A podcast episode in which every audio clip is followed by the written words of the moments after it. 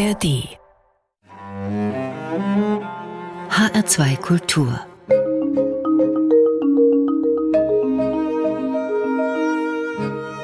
Doppelkopf Mein Name ist Daniela Baumeister. Von Hause aus ist er Psychologe, Bekannt wurde er als Kosmopolit, als unermüdlicher Kämpfer für eine bessere Welt in internationalen Netzwerken, unter anderem viele Jahre als Geschäftsführer von Medico International, wo er heute immer noch ehrenamtlich im Kuratorium der Stiftung sitzt. Friedensnobelpreisträger ist er außerdem. Wir haben das Gespräch vor dem 7. Oktober aufgezeichnet, deshalb kommt der Krieg im Nahen Osten auch nicht vor. Ich freue mich jetzt auf den Doppelkopf mit dem Kosmopoliten Thomas Gebauer. Guten Tag, Herr Gebauer. Schönen guten Tag. Sie haben sich schon als Jugendlicher politisch engagiert. Was war Ihnen damals wichtig? Naja, meine Jugendzeit fiel in die Zeit des kulturellen und politischen Aufbruchs der späten 60er, 70er Jahre. Und natürlich war auch ich, wie alle meine Kolleginnen damals und Freunde, begeistert von dem Drängen nach äh, Emanzipation, nach Autonomie. Und das haben wir auch dann selbst praktiziert. Wir haben schon in der Schule den Unterricht selbst gestaltet, später einen Jugendclub gegründet, Theater gespielt, musiziert und gleichzeitig natürlich auch politisch uns engagiert. Zum Beispiel in einer Aktion kritischer Konsum, wo wir damals schon überlegt haben, wie kann man diesen unsinnigen Konsum zurückdrängen und auf das eigentlich reduzieren, was wirklich nötig ist. Wann war das? Das war 1970, 71, 72, 73 habe ich dann angefangen zu studieren. War das erfolgreich? Na, ich finde, es war natürlich damals erfolgreich. Wir haben ja viel geschafft. Wir haben ja tatsächlich auch etwas an Öffnung in der Gesellschaft erzeugen können. Wenn heute also vieles möglich ist, dann auch deshalb, weil damals eben dieser, dieser Aufbruch existierte und äh, stattgefunden hat. Natürlich nicht alles umgesetzt worden, klar. Es gibt auch Rückschritte, es gibt auch einen Rollback, den wir heute erleben. Aber für mich war die Zeit sehr prägend und voller Hoffnungen letztendlich und hat mich auch immer getragen mit der Überzeugung, dass eine andere, eine solidarische Welt möglich ist. Wie zieht sich diese Motivation durch Ihr Leben? Na, sie hat sich ja dann in der Berufswahl niedergeschlagen. Ich habe dann angefangen, Psychologie zu studieren, immer mit dem Wunsch, auch Menschen zur Seite zu stehen, in ihrem Drängen auf gesunde Lebensverhältnisse, aber auch mit der Idee, etwas zu verstehen über, warum Menschen so handeln, wie sie handeln, warum sie auch manchmal gegen ihre Interessen handeln, was der Hintergrund für faschistische Entwicklungen sind, warum Menschen zum Beispiel rechts wählen.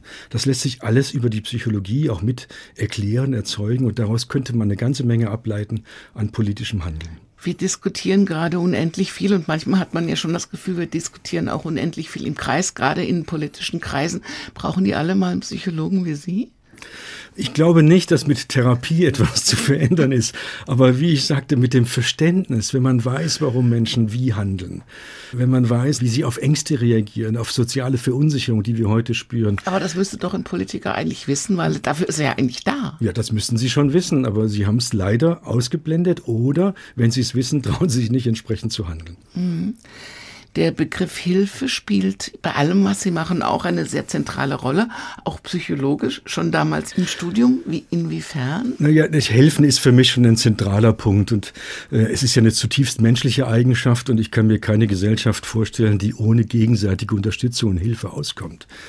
Aber, und da wird es dann spannend, es macht natürlich einen Unterschied, ob äh, wir als Bittsteller um Hilfe nachsuchen oder ob wir einen Rechtsanspruch haben, also wie Gesellschaften damit umgehen. Wenn ich krank bin, muss ich da erst meine Geldbörse aufmachen und irgendwie mühsam Geld rausholen um, oder vielleicht auftreiben, um dann mich versorgen zu können oder versorgen zu lassen.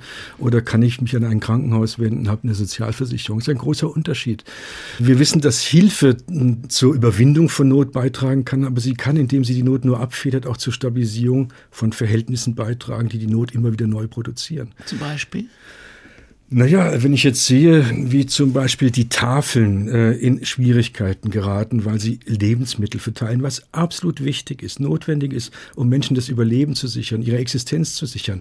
Aber darüber, über das Verteilen von Lebensmitteln, wird die soziale Ungerechtigkeit nicht kleiner. Sie ist größer geworden in den letzten Jahren. Das heißt, diese Hilfe ist auf der einen Seite notwendig, auf der anderen Seite aber äh, überdeckt sie eigentlich das, was zu tun sein müsste. Und ich glaube, das ist der richtige Punkt, wo man sagen kann, hier ist Hilfe zwar notwendig, wichtig, leistet Wichtiges, aber sie reicht nicht aus. Sie muss letztendlich als solche auch überwunden werden. Ist ein sehr weites Feld in einer Zeit, wo sie fast immer und fast überall gebraucht wird, zwischen Armut, Ausbeutung, Krieg und noch viel anderem. Verzweifeln Sie da nicht auch ab und zu?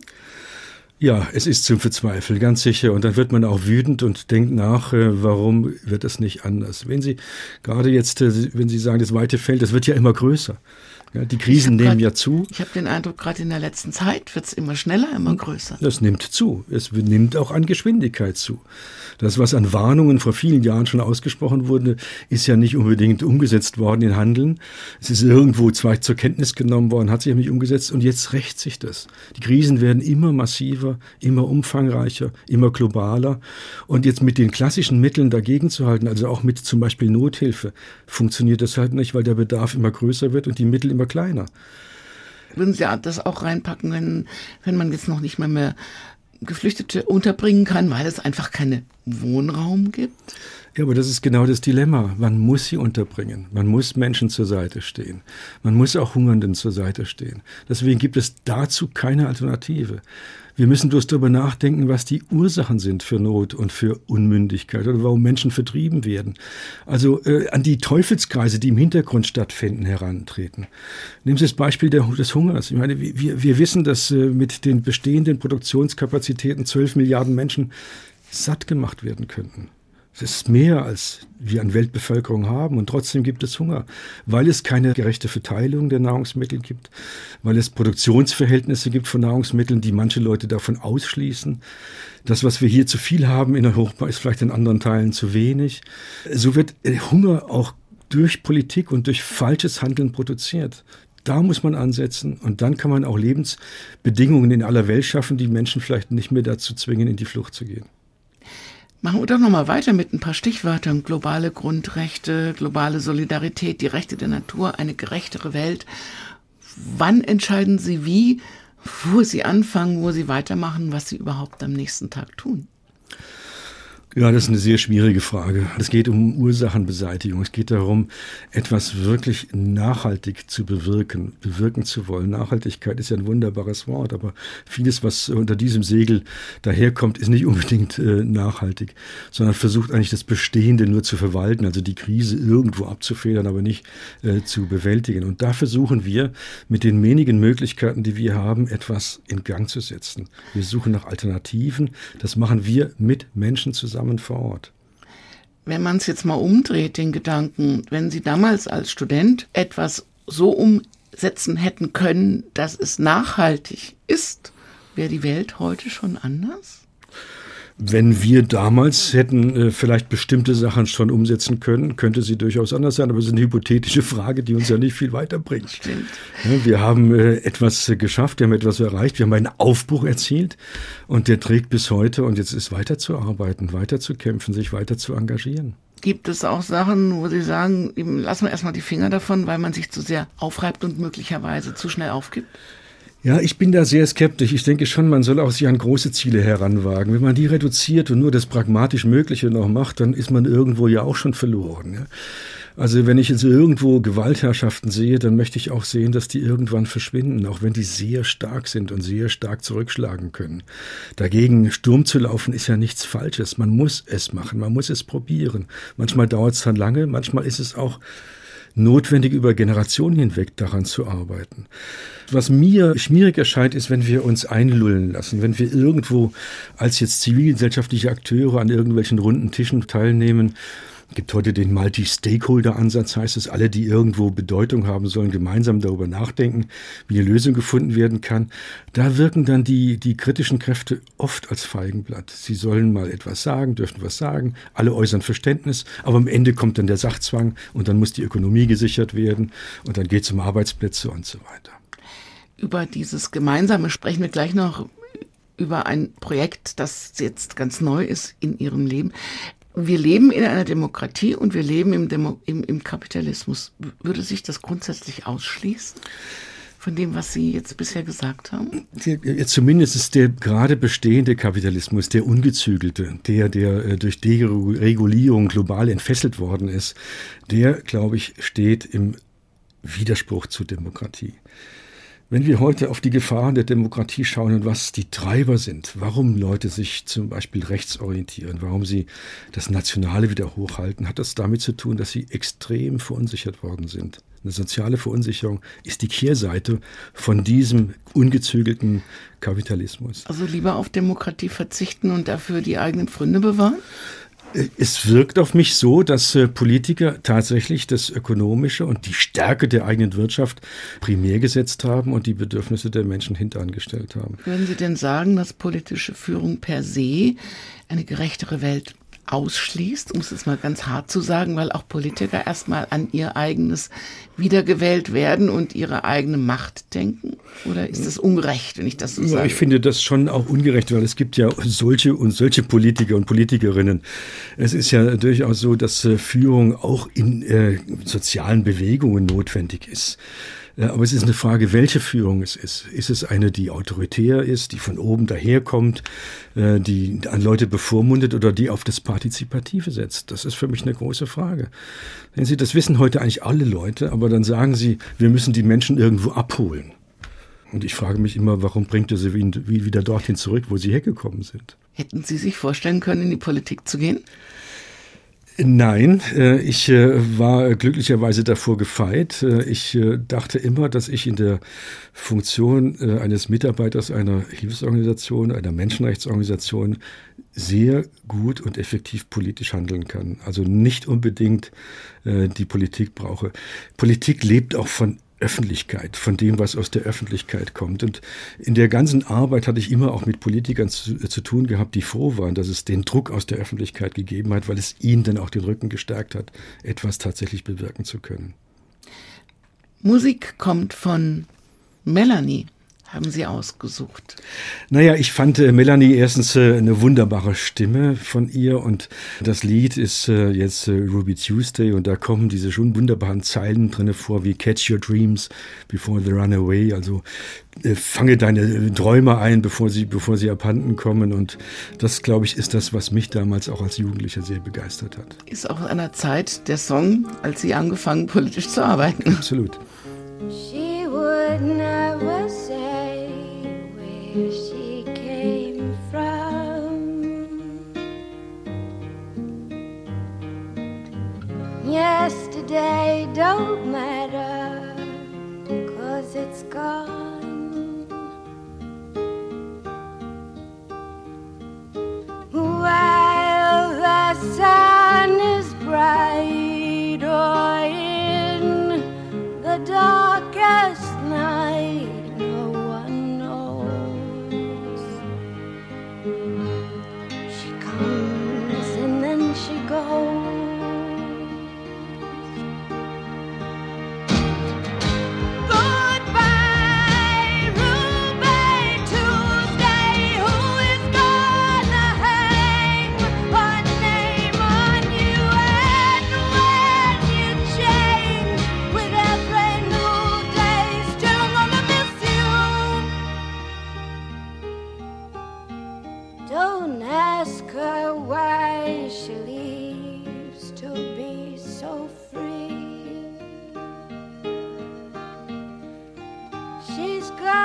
tell you it's the only way to be.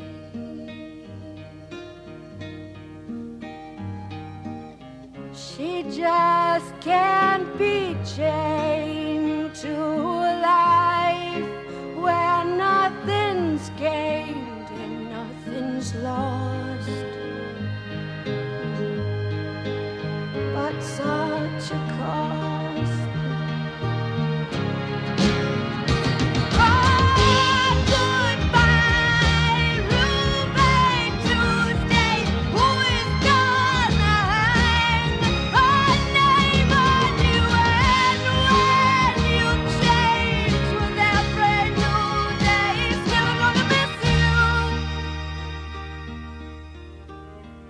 Der Doppelkopf in H2 Kultur heute mit Thomas Gebauer. Wir nennen ihn Kosmopolit.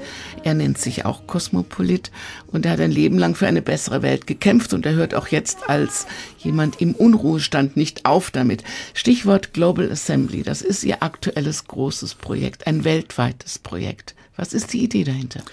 Ja, es ist in der Tat ein großes Projekt und äh, manchmal erschrecke ich auch davor, dass es so groß geworden ist.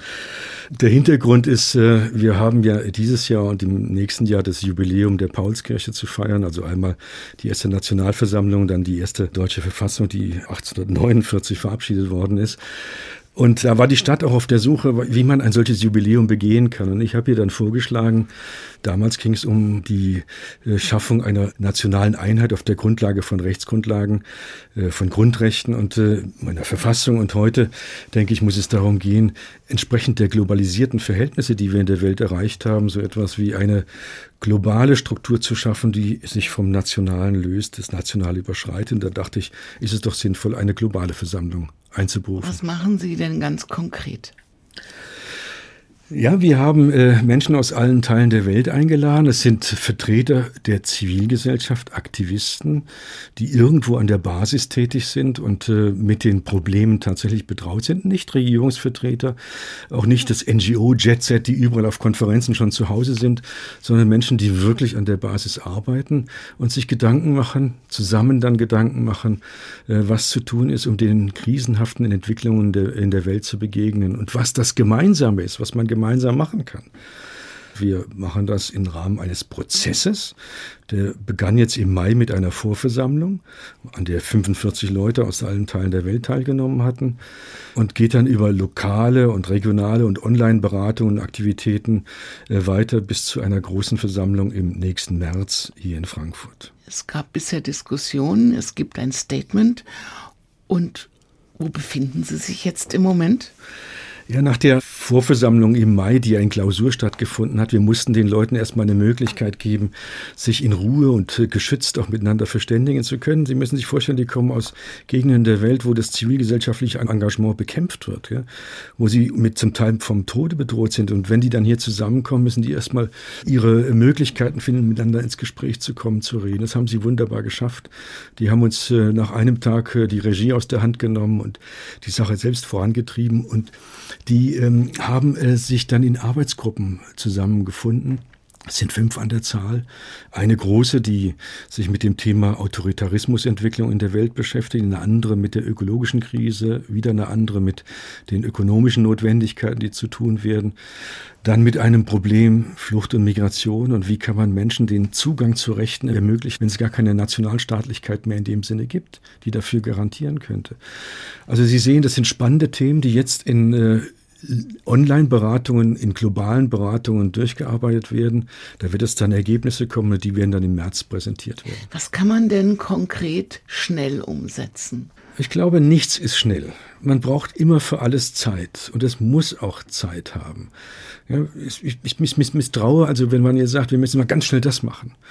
Der Quick Impact, den gibt es nicht. Es wird immer notwendig sein, die Dinge mit Leuten zu besprechen, in die Tiefe zu verfolgen, nachzudenken und auch miteinander darüber zu reden, dass wirklich so etwas wie ein Konsens da äh, existiert.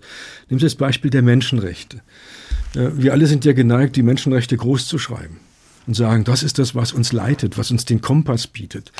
Aber es ist für viele Menschen in der Welt nicht so. Die sehen in den Menschenrechten durchaus etwas sehr Problematisches. Die Menschenrechte, so wie sie jetzt formuliert sind, sind ein guter Start, aber sie müssen weiterentwickelt werden. Das Rechtssubjekt der Menschenrechte ist noch deutlich äh, aus der europäischen Tradition geprägt, nämlich das Individuum. In anderen Teilen der Welt werden andere Dinge auch als Rechtssubjekt betrachtet, die Natur zum Beispiel, Gemeinschaften oder künftige Generationen. Etwas, was wir lange oder langsam erst beginnen zu lernen hierzulande. Hierzulande. Denken Sie an das Urteil des Bundesverfassungsgerichtes in der Klimafrage, die plötzlich gesagt haben, da gibt es die Aufgabe, auch an die zukünftigen Generationen zu denken. Das sind ja Menschen, die in der Menschenrechtserklärung noch gar nicht betrachtet sind. Also mit anderen Worten, da ist Nachholbedarf, da ist miteinander zu reden und auch darüber nachzudenken, was können wir jetzt hier im reichen Norden von den Menschen im Süden lernen. Sie haben es ja so formuliert, wir brauchen nichts weniger als eine kosmopolitische Idee von Demokratie und Menschenrechte. Das klingt doch gar nicht so weit weg. Wenn es so einfach wäre, dann wäre es gut, dann wäre es super. Aber es ist natürlich viel, viel komplizierter. Ja, wir sind alle geneigt jetzt zu sagen, Demokratie ist notwendig. Aber wie soll denn um Gottes Willen eine globale Demokratie ausschauen? Wenn Demokratie meint, dass diejenigen, die von Regelungen betroffen sind, auch darüber selbst befinden, das meint ja Demokratie in, in, in, im Wortsinne. Gell? Wie soll das gehen auf globaler Ebene? Brauchen wir einen Weltstaat, der am Ende noch autoritärer und noch verrückter ist als das, was wir jetzt schon an Steuerungsmethoden haben?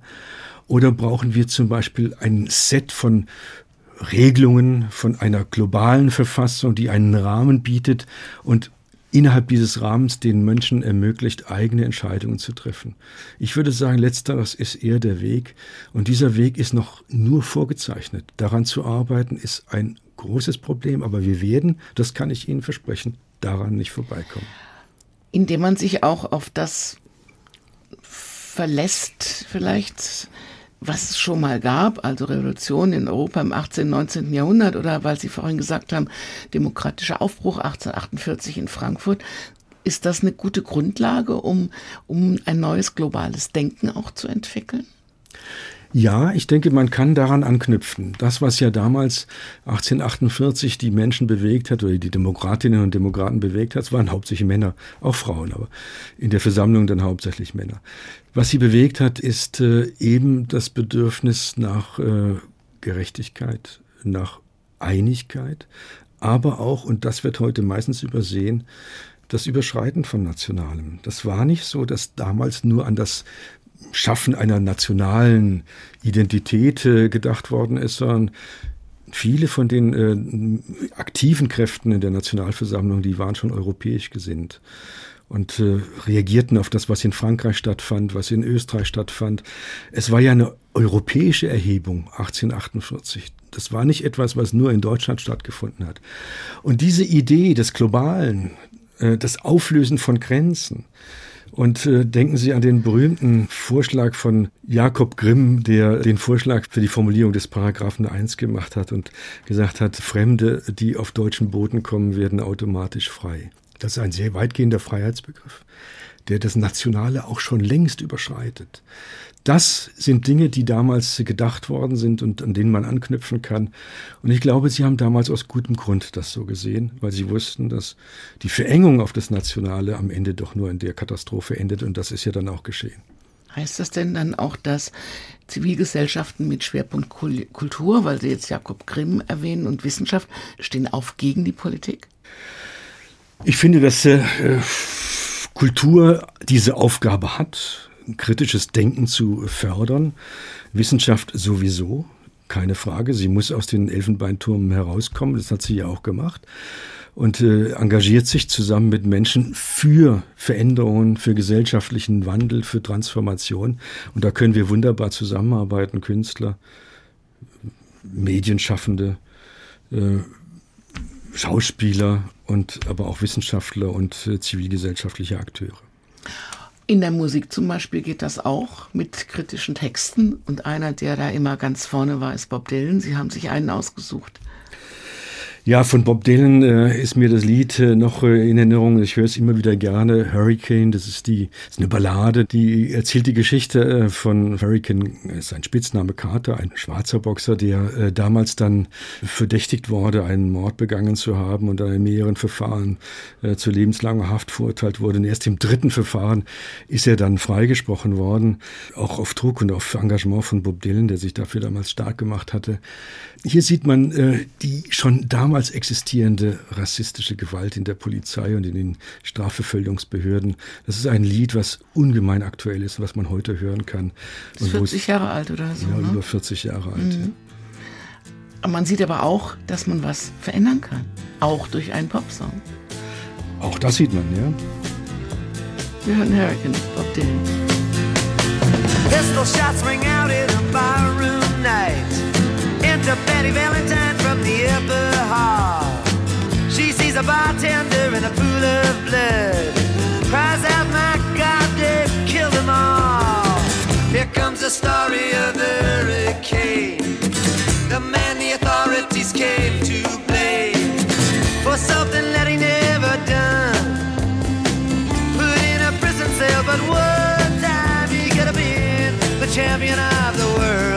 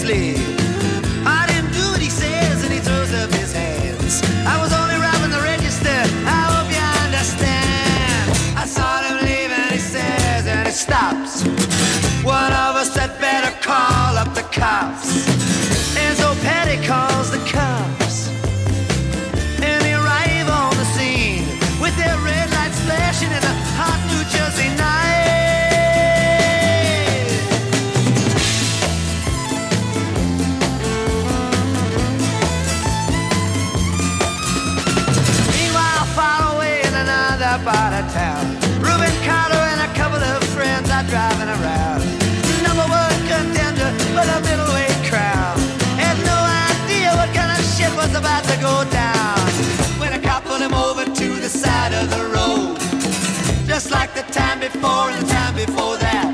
In Patterson, that's just the way things go. If you're black, you might as well not show up on the street unless you wanna draw the heat.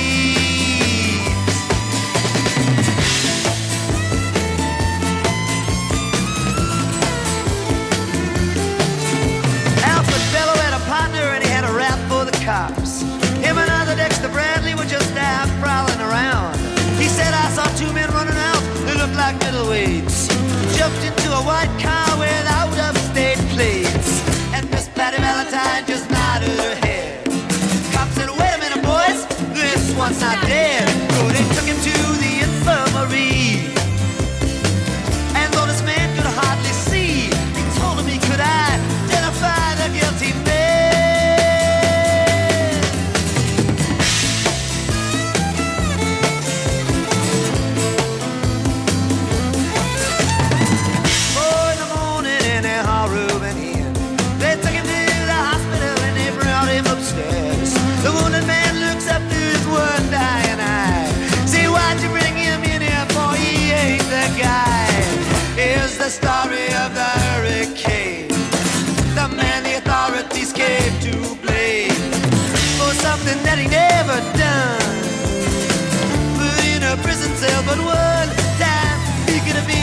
champion of the world.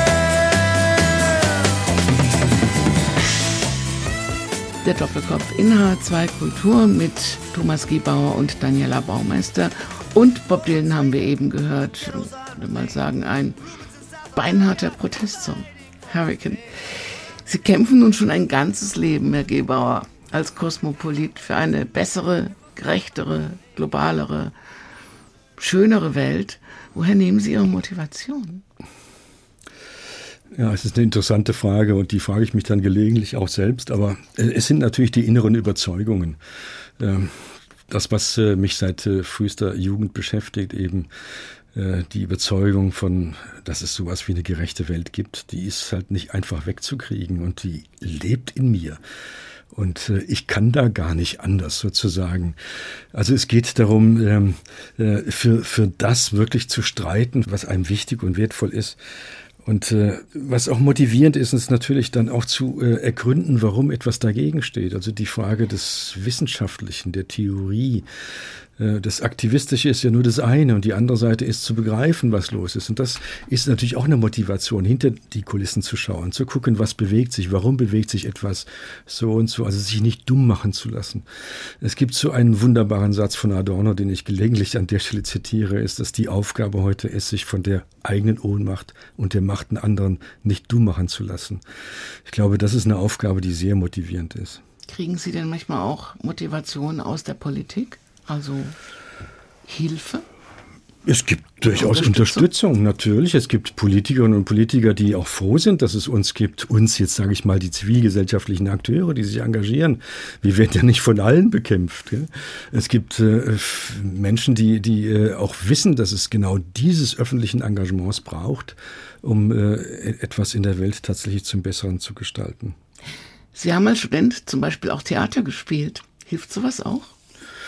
Also mir hat es damals sehr viel Spaß gemacht und es hat natürlich auch eine Möglichkeit gegeben, sich selbst zu prüfen, aufzutreten, ähm, zu schauen, wie es, äh, wie das, was man erarbeitet hat, wir haben die Stücke selbst geschrieben, im Publikum ankommt, die Resonanzen zu spüren, Feedback zu bekommen und all diese Dinge.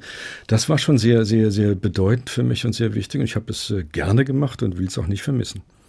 Manchmal verändern sich ja auch Blickwinkel. Wie ist das bei Ihnen?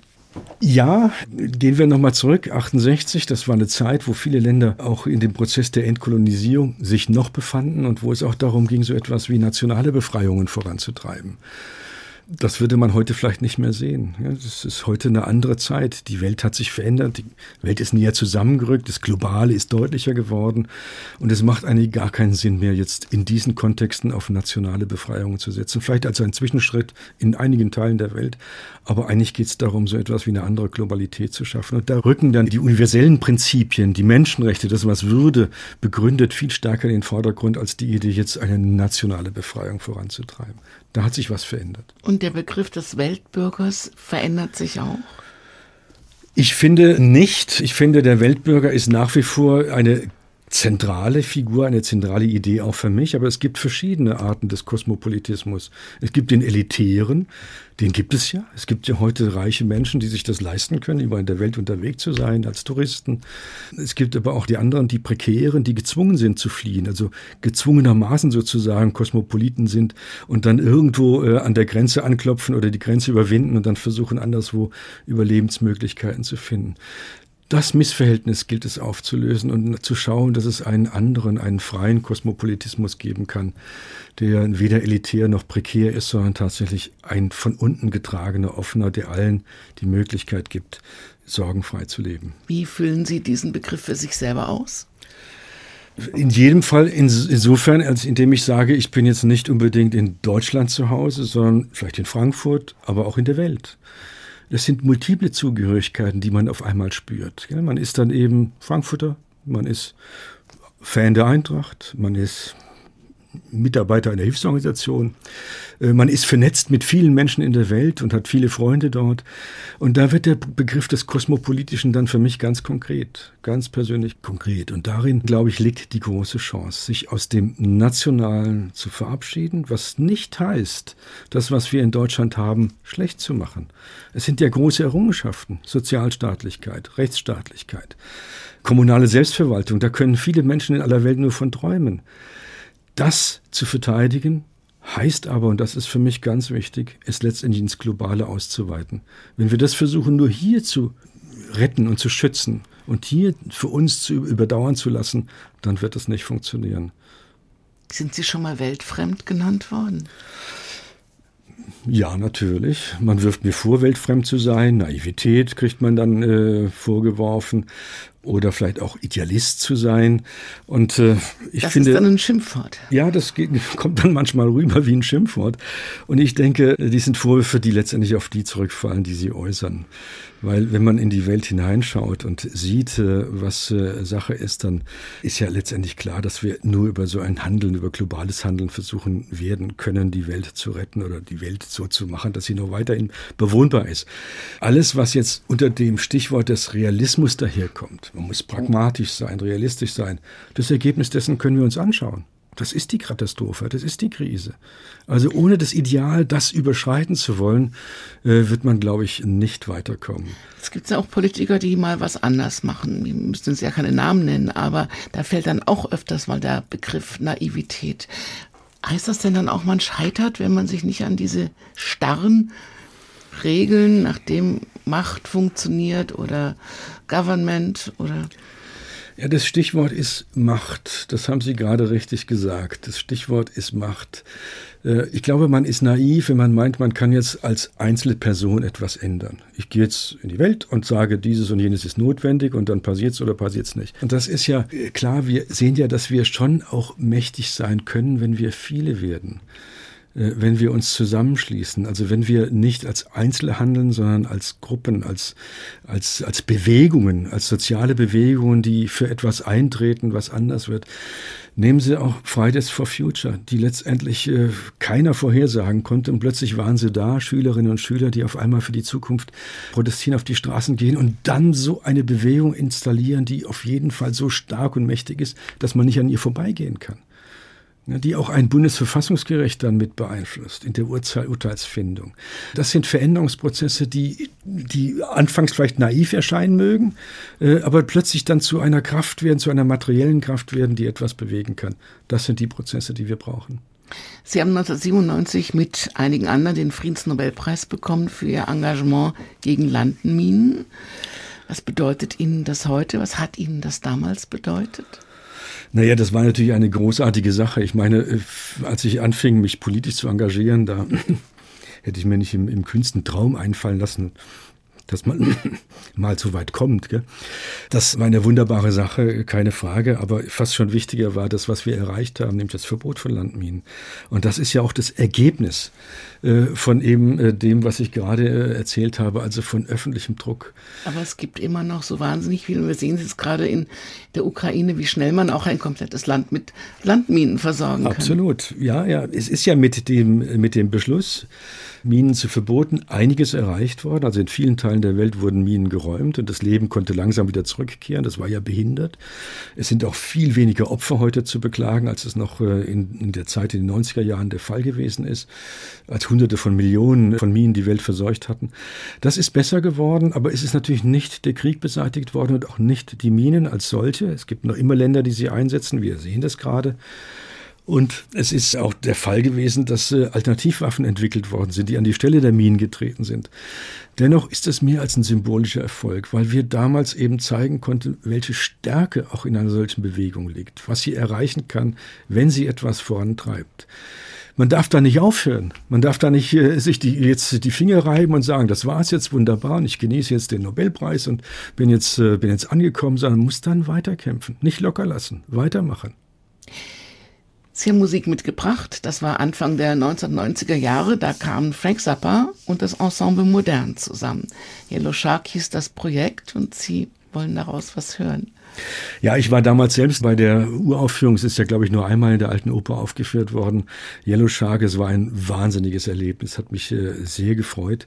Ich bin damals auch auf das Ensemble Modern gestoßen, mit denen wir heute zusammenarbeiten. In Inwiefern arbeiten Sie zusammen? Ja, wir machen gemeinsame Veranstaltungen. Wir äh, haben zum Beispiel auch im Rahmen der Global Assembly einen Abend gestaltet mit dem Titel äh, Der universelle Kompass, wo wir moderne Musik mit äh, Zitaten aus äh, frühen Menschenrechtserklärungen aus allen Teilen der Welt äh, kompiliert haben. Das ist, äh, sind wunderbare Möglichkeiten, äh, sag mal, die Wahrnehmungsebenen zu erweitern. Also nicht nur mit dem Wort zu reden, sondern auch mit der Musik. Und für die Musik ist es auch wichtig, äh, sich sozusagen zu erklären. Das sind Möglichkeiten, Win-Win-Situations könnte man sagen, an denen wir gerne zusammenarbeiten. Und wir sind auch beide zusammen in der gleichen Straße angesiedelt, hier in Frankfurt, in der Lindley-Straße. Wir hören von äh, Frank Zappa gespielt äh, mit dem Ensemble Modern aus Yellow Shark, das Stück A Pound for a Brown in a Bus. Das geht über in Exercise Number 4. Wunderbare Musik, die ein bisschen an Kurt Weil erinnert und äh, auch deshalb mir sehr gut gefällt.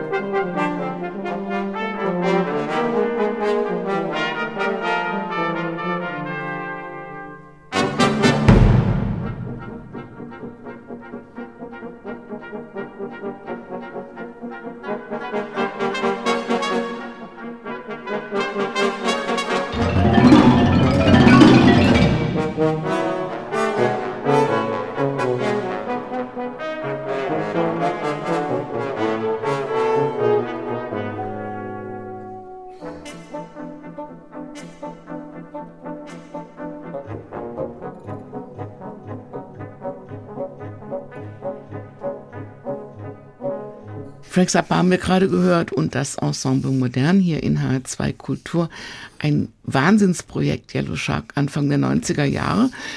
Sehr wichtig für Thomas Gebauer, mein Gast heute im Doppelkopf.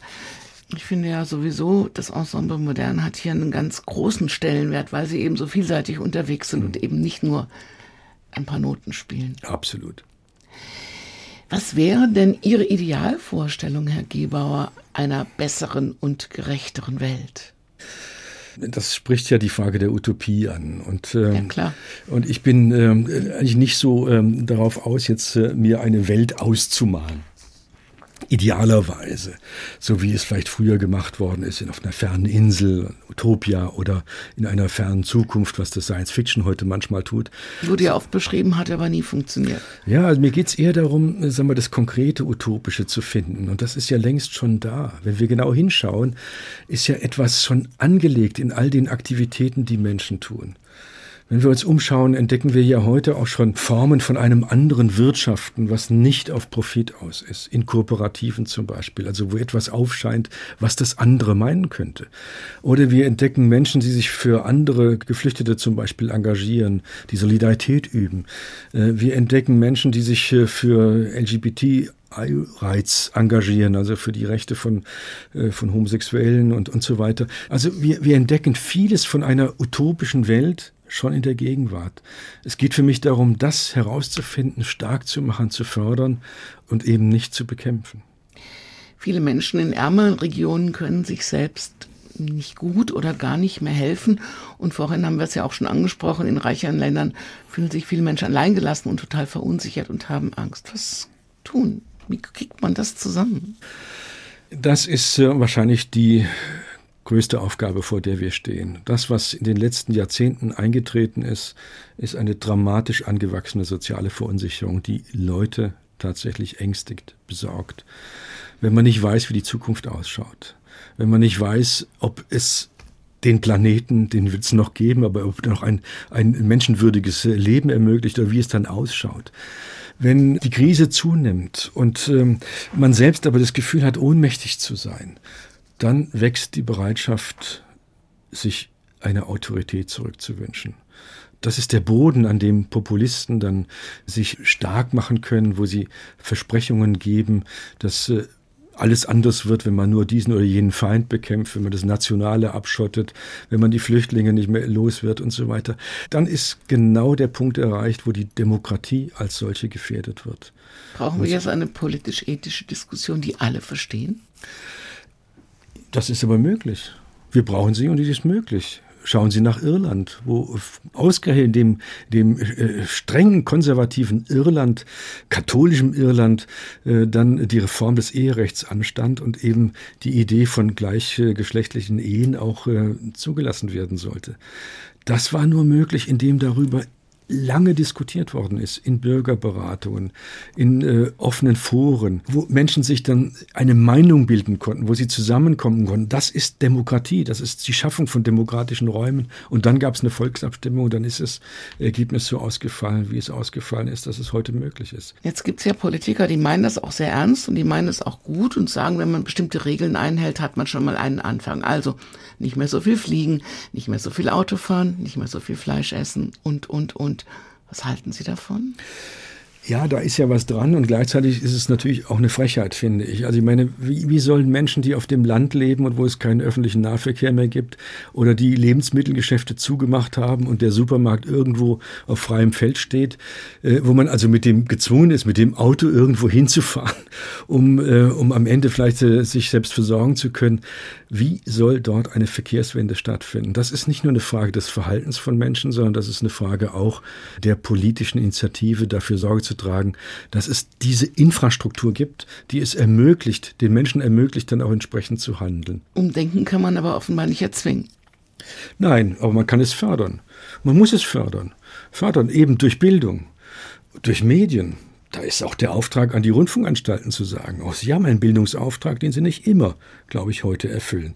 Da muss man, glaube ich, ein bisschen etwas vorantreiben und dafür Sorge tragen, dass das kritische Denken nicht abhanden kommt. Was machen Sie persönlich anders in Ihrem Leben? Ja, ich versuche natürlich meinen Ressourcenverbrauch möglichst niedrig zu halten. Also ich lebe in der Stadt, ich habe große Vorteile, ich kann alles mit dem Fahrrad erreichen, ich muss nicht Auto fahren.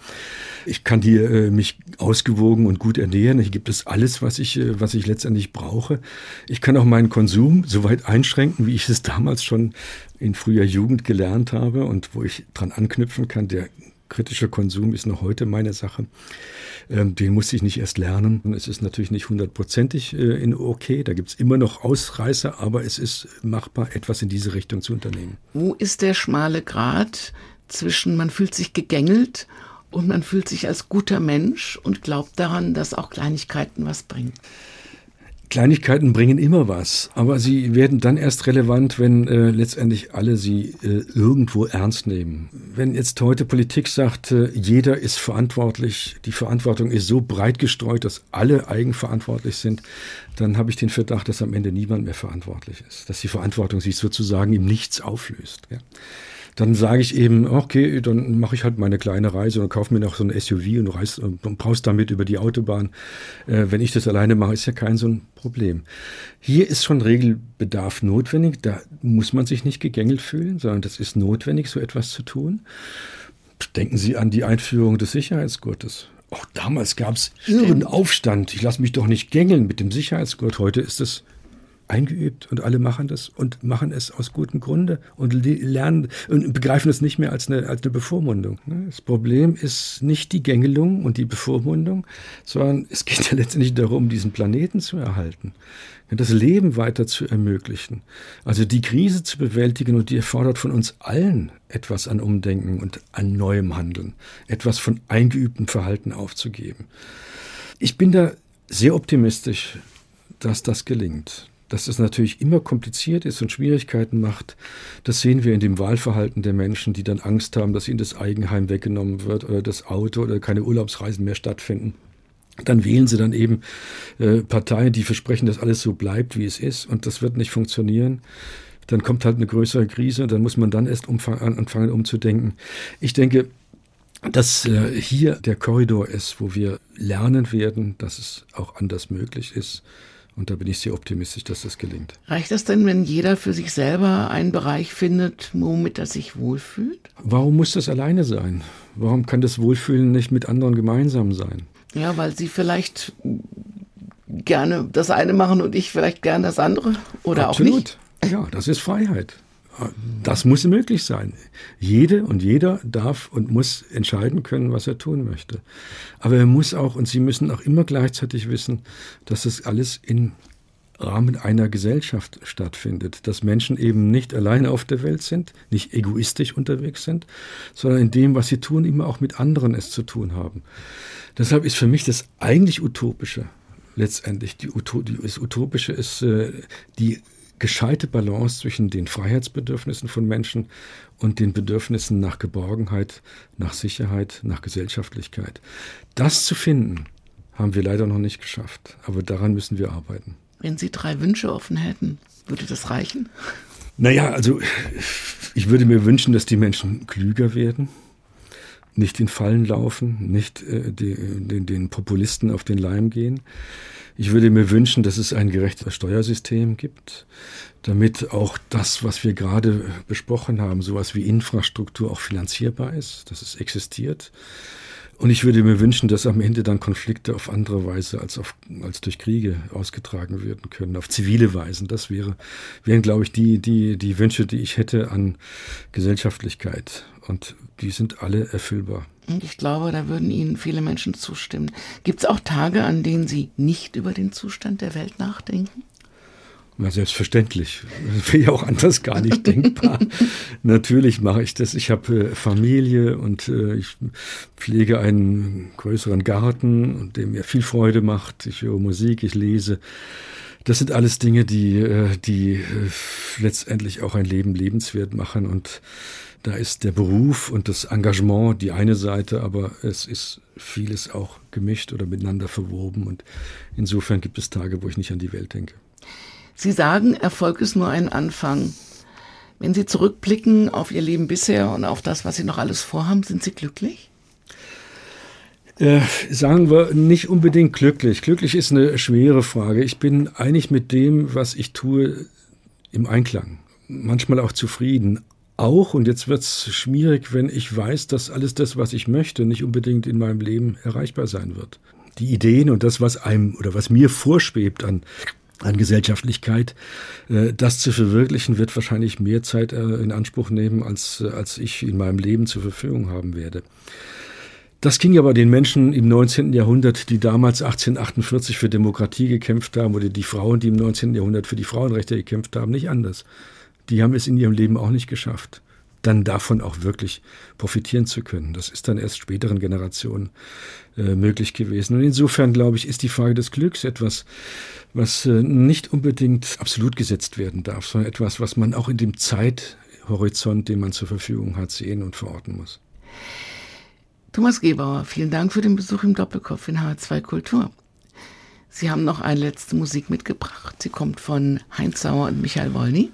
Ja, also Heinz Auer, ein großartiger Saxophonist, auch ein Frankfurter und Michael Wolny, äh, die sind beide großartig, die muss man unbedingt hören. Und da gibt es ein Stück, ähm, ein recht kleines, es heißt Melancholie und ein wunderbarer Abschluss von unserem Gespräch, weil es ein bisschen auch äh, deutlich macht, äh, wo wir uns befinden, auch gefühlsmäßig uns befinden. Es ist Grund genug, sich Sorgen um die Welt zu machen, aber es ist immer auch möglich zu sehen und zu wissen, dass sie wieder anders wird. Und mit der Musik von Heinz Sauer und Michael Wollny geht dieser Doppelkopf zu Ende. Der Doppelkopf mit dem Kosmopoliten Thomas Gebauer. Mein Name ist Daniela Baumeister. Machen Sie es gut.